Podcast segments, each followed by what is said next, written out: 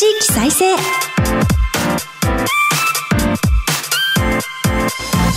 日本経済新聞の支局記者が語る地域再生。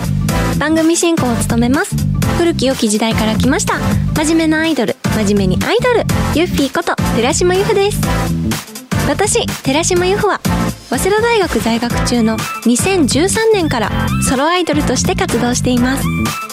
ゆるキャラ好きとしてゆるキャラグランプリをはじめ各地のキャラクターイベントで MC も担当してきました。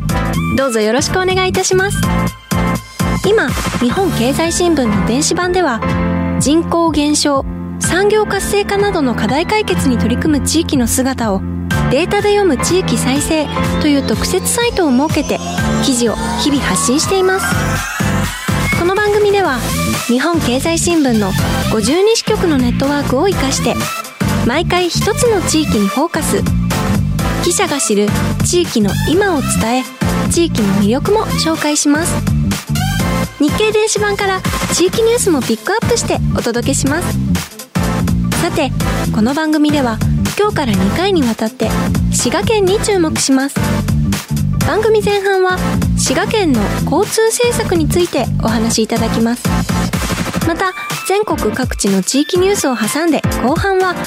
バームクーヘン聖地に年320万人滋賀の老舗伝統と革新と題してお届けします。この番組のご感想は「ハッシュタグ地域再生ラジオ」でぜひツイートして盛り上げてください。この後日経の大津支局とつないでお送りします。どうぞお楽しみに。支局記者が語る地域再生。この番組は日本経済新聞社の提供でお送りします。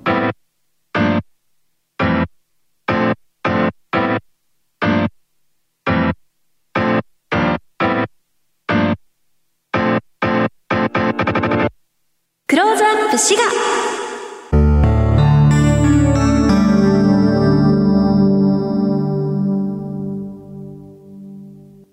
ナーでは毎回都道府県リレー担当地域を紹介します。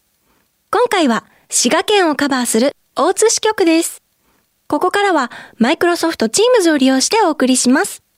日本経済新聞大津支局長木下治美さんとつながっています。滋賀にいる木下さん、こちらは寺島由布です。よろしくお願いいたします。はい、ユッフィーさん、よろしくお願いします。早速お聞きします。全国のゆるキャラに詳しいユッフィーさんですが、ヒコニャンで有名な滋賀県に来たことありますか？ありがとうございます。もちろん伺ったことがあります。実は去年の夏に、ヒコニャンに会いに、彦根城に行ってきました。あの、それ以前にもヒコニャンが主催になるのかな？あの、世界キャラクターサミットっていうイベントが、あの、たくさんのご当地キャラが集まるイベントが彦根で行われてるので、もう聖地として何度も伺ってるんですけど、去年の夏は、彦根城にヒコニャンがお出ましになるお姿が見たくて、伺いました。よかったです。ありがとうございます。嬉しいですすっごく。可愛かったです。滋賀県にはどんなイメージがありますか？やはりヒコニャンの街というイメージでして、で、こう、ヒコニャンって、キャラクターファンからするとすごく尊い存在でして、こうヒコニャンブームのおかげでこんなに全国のご当地キャラクターが、あの、盛り上がったので、なんかもう何事もヒコニャン様々みたいな。なので、彦根自体もすごく神聖な場所というか、まあ、お城もあるし、お堀もあるし、とても綺麗ないい場所ですし、なんかそういったイメージと、あとはやっぱり琵琶湖とか、えっ、と、あと、競馬ですかね。ラジオ日経のリスナーさん、競馬馴染みのある方多いと思うんですけど、JRA の施設、立東トレーニングセンターがある県としても知られてるのかなと思っております。ちなみに立東のクリちゃんっていうゆるキャラのことも好きです。などとたくさん勝手にお話ししてしまいましたが、改めて木下さんから滋賀県はどんな県なのかご紹介いただけますでしょうか？はい。滋賀県には国内最大の湖、琵琶湖があります。これは県の面積の6分の1を占めています。滋賀の話題は琵琶湖しかないのかとよく言われるんですが、この存在感の大きさと県の真ん中にあるという位置からして、歴史や文化、産業などに大きな影響を与えてきています。琵琶湖抜きに滋賀を語ることはできないと思います。ところであの、滋賀県民の平均寿命は47都道府県のうち男性が1位、女性が2位です。すえー、厚生労働省の2020年都道府県別生命表のデータです。喫煙率の低さや塩分摂取量の少なさなど様々な理由が指摘されていますが、赴任している記者としてはですね、県の真ん中に琵琶湖があることで視線を遮るものがなく、遠くの山々が見渡せる眺望の良さが住む人の精神にいい影響を与えているのではないかと思います。うん、そうなんですね。平均寿命がとても長いというそのデータもとても興味深いですし、こう遠くの山々が見渡せるから精神的な状態が良くてそこも影響してるんじゃないかっていう木下さんの分析もとても興味深いです。滋賀県の発表資料が手元にありますが、滋賀県の男性の平均寿命は82.73歳で、前回公表時に引き続いて全国1位、さらに女性の平均寿命は88.26歳で全国2位ということで、やはり全国トップクラスの長寿県であるとありました。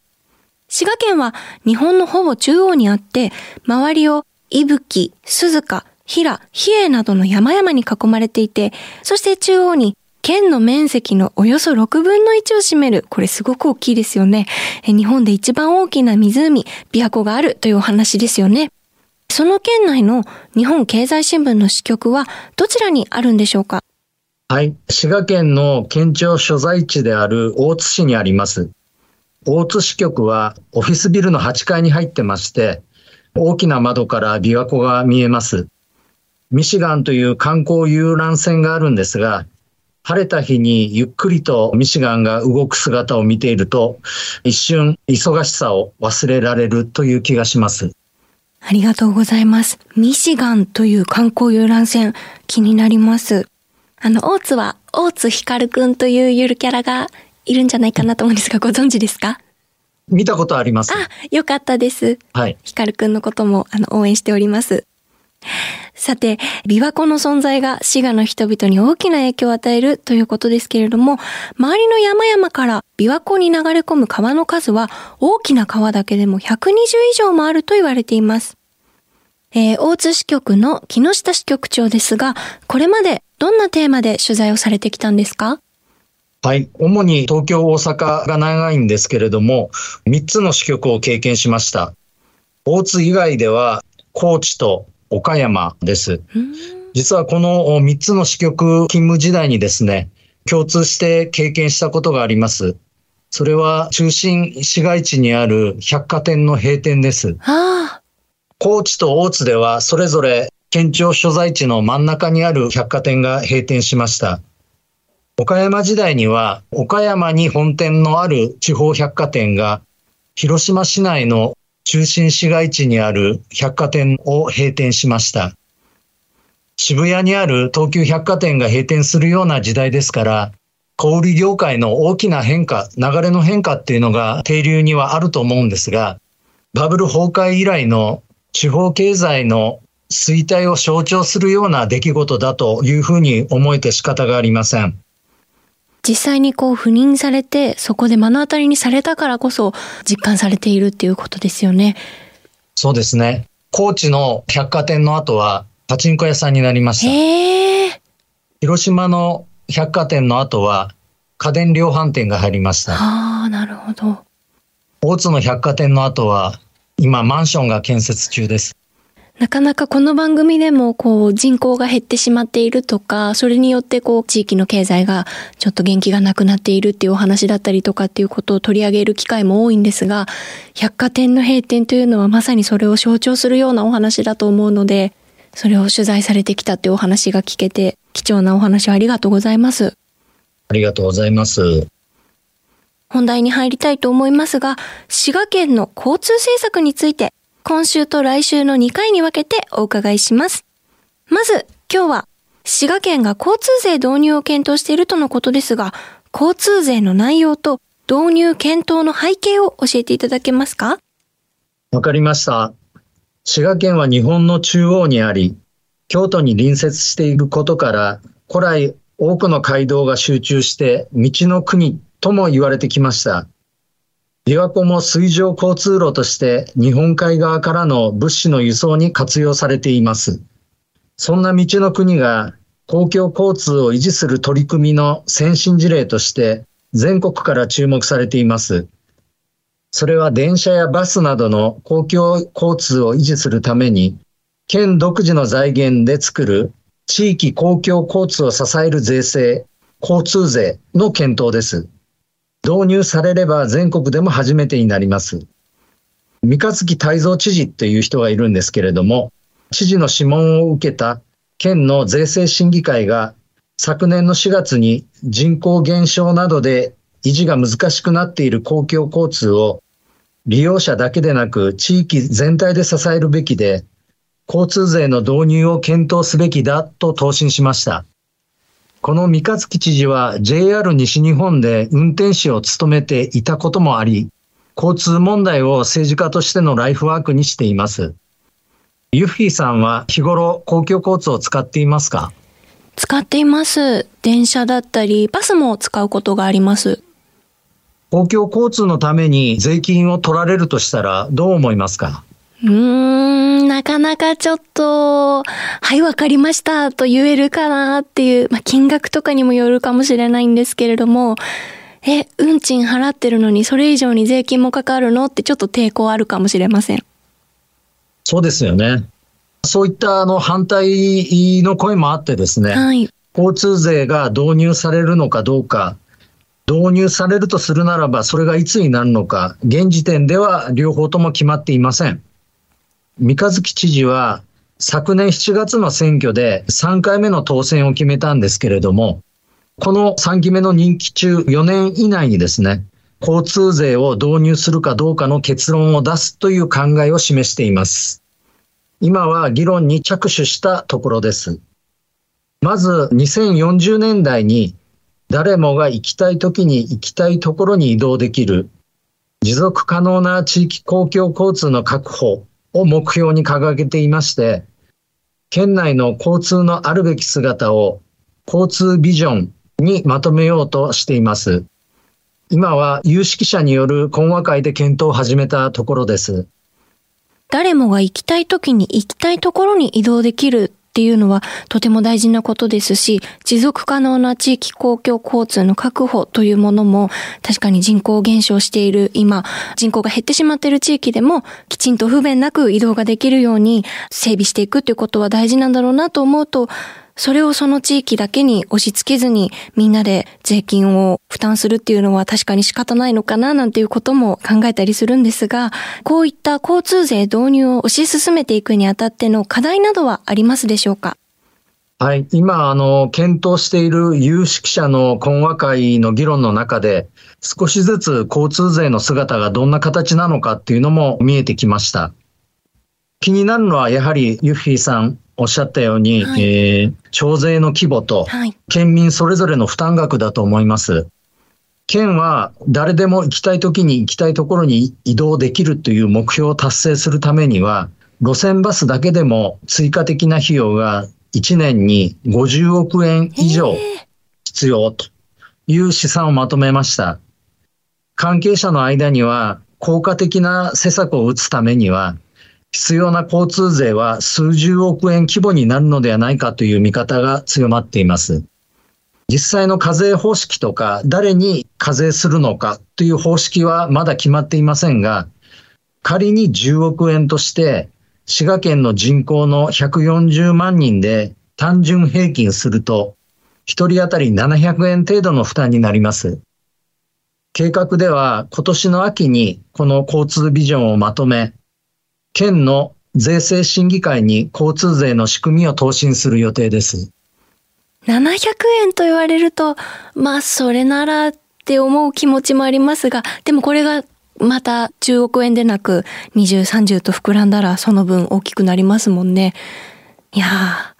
知事が提唱されている交通税導入検討の行方に注目したいと思います。ここまで滋賀県の交通政策について伺いました。お話は日本経済新聞大津支局長木下治美さんでした。ありがとうございます。ありがとうございました。木下さんには後ほど再びご登場いただきます。日本経済新聞の支局記者が語る地域再生。日経電子版地域ニュースヘッドライン。このコーナーでは日経電子版と紙面の地域欄に最近掲載された記事から番組が注目した日本列島各地の話題をピックアップして AI アナウンサーが紹介します。最初のニュースです。東北で追悼行事、三県知事や被災者、復興へ決意新たに、東日本大震災から12年となった11日、東北の被災各地で追悼行事が開かれました。被害の大きかった宮城、岩手、福島の3県を中心に人口減少対策や被災者の心のケア、震災の記憶の伝承など継続的な対策や支援が求められています。首長や被災者らはそれぞれの課題に向き合い決意を新たにしました。次のニュースです。くまモンデビュー13年商品売上は累計1兆円熊本県の PR キャラクターくまモンが3月12日に誕生日を迎えました2010年のデビュー以来県の知名度向上に向けたアピールや商品などでのイラスト利用の無料化といった策が成功して人気を高めてきました熊本県によりますと2021年末までのくまモン利用商品の累計売上高は1兆1341億円となり今では1兆3000億円規模にまで膨らんでいると推計されています。国内のご当地キャラで一線級の活躍を見せ、上海をはじめ中国各地に期間限定のポップアップストアができるなど、海外でも人気が広がっています。最後のニュースです。JR 東日本赤字路線の協議要請、久留里線バス転換など、JR 東日本千葉支社は9日、千葉房総半島の中央部を走る久留里線の一部区間について、バスなど他の交通手段への転換を視野にした協議を自治体に申し入れたと発表しました。利用者が少なく、不採算が続いているためですが、JR 東日本が不採算を理由に自治体に協議を求めるのは初めてです。過疎化で採算が悪化したローカル線の再編機運が高まる一方で、負担増や利便性の低下につながりかねない地元の反発も予想されます。ここまで AI アナウンサーがお伝えしました。以上、日経電子版地域ニュースヘッドラインでした。ご紹介した記事の全文は、日本経済新聞の電子版をぜひチェックしてみてください。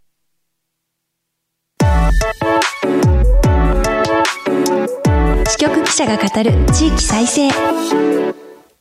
き続き、日本経済新聞、大津支局長、木下治美さんにお話を伺います。ここからは、バームクーヘン聖地に年320万人、滋賀の老舗、伝統と革新と題してお送りします。ユッフィーさんはバームクーヘンはお好きですか？とても好きです。偶然なんですけれども、あの、昨日も食べたばかりです。はい。滋賀県には焼きたてのバームクーヘンが大人気のスイーツ店があるそうですね。こちらご紹介いただけますか？はい。今、滋賀県内で最も集客力のある観光施設は、和洋菓子の種屋グループの旗艦店、ラコリーナ近江八幡です。昨年1年間の来場者は321万人でした。2015年の開設以来、滋賀県の施設別の観光入り込み客数でトップを走っています。広い駐車場があって、滋賀県の内外から集客しています。種屋グループは、食感の柔らかいバームクーヘンで人気のクラブハリエを傘下に持っていまして、関西や首都圏、東海圏など、主に百貨店内に出店しています。あの、彦根城の近くの種屋のお菓子、ケーキとかが食べられる喫茶室に去年の夏伺ったんですけれども、その種屋さんですかね。そうです。あの、おそらく見堀の屋っていうお店の名前がついてたと思いますけど。そうだったかと思います。とても美味しかったです。あそうですか。はい。バームクーヘンっていうと、従来は硬い、食べるとボロボロとしたお菓子というイメージだったんですけれども、それを覆したのがクラブハリエのこう柔らかい食感のバームクーヘンだと言われています。そんな人気のバームクーヘンはどんな施設、工場で製造されているんでしょうか？はい。ラコリーナ近江八幡は敷地面積が12万平方メートルあります。ジブリ映画に出てきそうな草屋根のメインショップだったり、銅板吹きの本社社屋の他にも水田があって、後ろにある八幡山という山をですね、借景にして、近江の原風景の再現を目指しています。今年1月には、バームクーヘン作りのすべての工程がガラス越しに見られる新しい工場、バームファクトリーを敷地内に開設しました。バームクーヘンは生地を長さ1メートルほどの棒に塗り重ねて一層ごとに焼いて作ります。バームクーヘンの丸太が成長して程よく太くなったところで輪切りにして製品にしています。まさにこう年輪を重ねるような形で作られているっていうことですよね。種屋のバームクーヘンの人気の秘密はどのあたりにあるんでしょうか？はい。先ほど言ったように柔らかい食感と控えめな甘さっていうのが大きいんですけれども、はい、百貨店内の店舗で輪切れする前の丸太を並べてお客さんの目を引いたっていうのが大きなインパクトになったようです。種屋グループは新型コロナウイルス化以来、通販に力を入れています。そうした中で、リアル店舗の代表であるラコリーナで工程を見て焼きたてを食べて、近江の自然に触れるっていう体験を提供しています。これによってファンを作って、ブランド力を高め、通販の拡大につなげるっていう戦略があります。ラコリーナのある近江八幡は、江戸時代から明治時代にかけて活躍した近江商人の拠点の一つです。先代から受け継いだバトンを次の世代につなぐ近江商人の精神を経営の根幹に据えています。ところで、ユッフィーさんは、このバームクーヘンの製造工程が見られることをどう思いますか？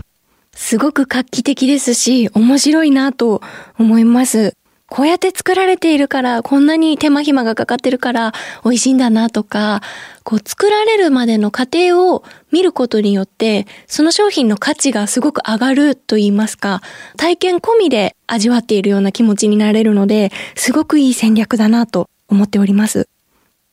そうですね。この前もあの、ちょっと様子を見てきたんですが、はい、あの、ガラス越しにお客さんがこう、子供たちや、そのお父さんお母さんも含めて、食い入るようになんか 見ていたあの風景がありました。職人一人一人が一本の丸太につきっきりでこう育てていくんですね。育てていく。えすごく丁寧に作ってるんだなっていうのがよくわかります。